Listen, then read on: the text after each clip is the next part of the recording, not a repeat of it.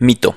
¿El té de cuachalalate previene el daño de los tejidos gástricos por comer grasa?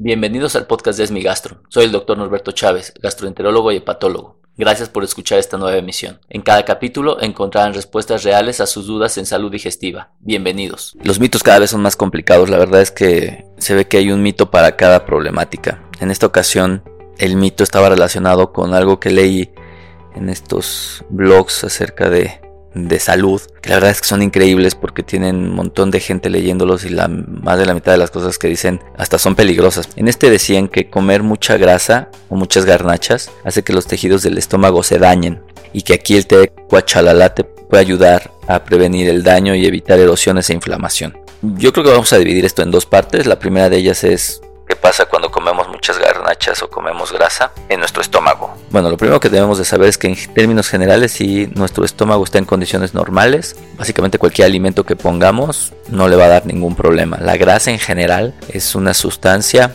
que químicamente no es agresiva para el estómago. No es como los ácidos o los alcalinos que sí pueden ser una causa de, daño, ¿no? O medicamentos, ¿no? O sea, ya sabemos que el uso de antiinflamatorios no esteroideos como la aspirina, el diclofenaco, el naproxen, etcétera, alteran la producción de moco del estómago y alteran la circulación sanguínea dentro del estómago, favoreciendo la formación de úlceras. La verdad es que la grasa no da mayor problema. Lo único que hace la grasa en el estómago es que el vaciamiento gástrico es más lento. La grasa es una molécula, una sustancia que cuesta mucho más trabajo de digerir. Entonces cuando hay mucha grasa en nuestro estómago, el movimiento del estómago se hace más lento, justo para darle oportunidad a todos los ácidos, a todas las enzimas que se secretan, de hacer su trabajo y de poder digerir correctamente las grasas. Así que propiamente la grasa nos vaya a dar una úlcera gástrica, la verdad es que no, nos va a poner obesos muy probablemente, nos puede dar pancreatitis probablemente, si no tenemos una muy buena absorción de, de grasa nos puede dar diarrea, pero nada más, o no le echemos la culpa de la úlcera a las grasas. Tampoco quiero decir que se coman las garnachas si tienen una úlcera, porque es probable que entonces sí tengan un estilo de vida que lo acompañe de otros problemas, por ejemplo, las bebidas carbonatadas o pueden fumar o tomar alcohol.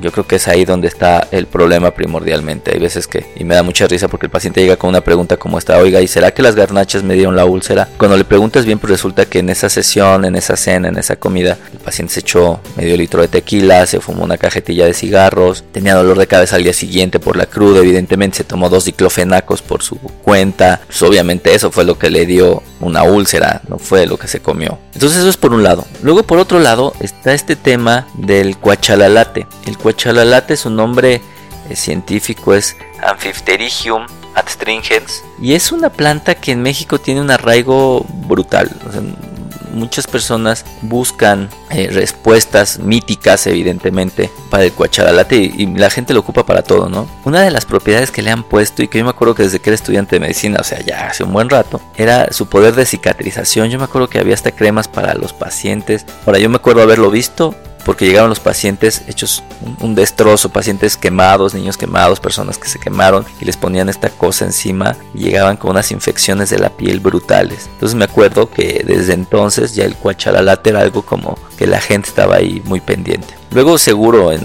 mercados o sitios que venden cosas de, naturismo lo he visto sin duda. Entonces para responder esta pregunta me puse a revisar qué hay de información al respecto. O sea, no se trata de hablar bien o mal de algo sin conocimiento de causa, ya que lo correcto es investigar qué es lo que está publicado, qué es lo que está documentado y en base a eso emitir una opinión. Lo primero que encontré al hacer esta revisión es que cuando ponemos el nombre de la, de la hierba, que ya les mencioné, en las bases de datos mundiales donde hay información científica, solo aparecen 24 artículos de investigación sobre este tema, lo cual de entrada lo hace ver bastante mal. Les voy a decir por qué. Si nosotros buscamos, no sé, una enfermedad genética rara que le ocurre a uno de cada 10 millones de personas a uno en cada millón de personas y uno lo busca igual en esta misma base de datos, uno encuentra miles de estudios. Es decir, incluso en escenarios donde no hay tantos pacientes, donde es algo muy muy raro, tenemos miles de informaciones, miles de artículos al respecto. El hecho de que exista en toda la historia, nos estamos hablando de el primer artículo publicado en este tema es de 1962 a la fecha.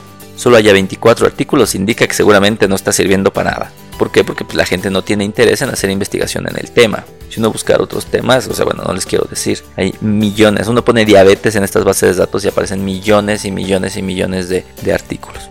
Entonces, bueno, la primera evidencia es cuánta información en el mundo hay sobre el cuachalalate y sus efectos en la salud. Muy pocos o casi nulos. Y digo casi nulos porque todos estos artículos, los 24, están realizados en modelos o celulares o animales. Es decir, no hay un solo estudio en humanos sobre ningún tema. Ya olvídense de si es el estómago, o si es las heridas, o si es el cáncer, o si es la gastritis, o si es lo que sea. En ningún escenario clínico, en ninguna enfermedad, existe información en seres humanos. Entonces a partir de ahí ya estamos mal. Dirían, bueno, pero es que en los ratones se vio que sí, y es que en las células se ve que sí. Eso es absurdo y eso no es verdad. En la industria farmacéutica, más del 90% de las drogas, de las sustancias que tienen beneficios en animales y que tienen beneficios en células, más del 90% ni siquiera van a pasar a una fase de llegarse a probar a los seres humanos. Y de 10 drogas que se pueden probar en seres humanos, tal vez una o dos van a llegar a su comercialización, después de haber pasado filtros de seguridad, de eficacia, etcétera, etcétera. Esa es una de las explicaciones de por qué los fármacos son tan caros. Hay otras explicaciones que no tienen que ver justo con eso, pero bueno, esa es harina de otro costal. Pero lo que sí les puedo decir es que en relación con el cuachalalate no hay nada de información en seres humanos, hay muy poquita información básica, elemental, y con esto yo no podría establecer ninguna recomendación para esto. Es más, también tengo que decirlo la otra parte. Hice la misma búsqueda para ver si tiene efectos tóxicos o si alguien ha reportado efectos tóxicos, y la verdad es que no, al menos a nivel hepático. El único tema que me da con todo esto es, probablemente se lo toman y eso igual y, ni pasa nada. ¿eh? La verdad es que pues, no tengo evidencia ni para hablar bien de la, de la hierba, tampoco para hablar mal. En donde sí me causa un poquito de problema porque lo vi, lo experimenté, como les comenté cuando era estudiante de medicina, es que se lo unten en heridas además, ¿no? Recordemos que una herida es la puerta de entrada para agentes infecciosos. Seamos muy optimistas, asumamos que la hierba esta sí sirve. El problema es que la producción de estas cosas, vaya usted a saber cómo son, o sea, son cremitas que venden en un mercado que están 20 horas en el sol, que obviamente su sistema de producción probablemente no tenga ningún control de calidad. Entonces, algo que sí me tocó ver y que me parece que es muy malo es que se apliquen estas pomadas, este que de cualquier otra pomada de este estilo en medio naturistas o alternativos, en donde desconocemos la calidad con la que fueron realizadas y que se infecten y de tener una pequeña herida, una quemadura o algo pasen a una infección severa o grave que puede comprometer la función de la zona afectada. Así que bueno, podemos cerrar diciendo que el problema no son las garnachas, sino lo que acompaña a las garnachas y que el Cuachalalate prácticamente no tiene ninguna información útil demostrada actualmente.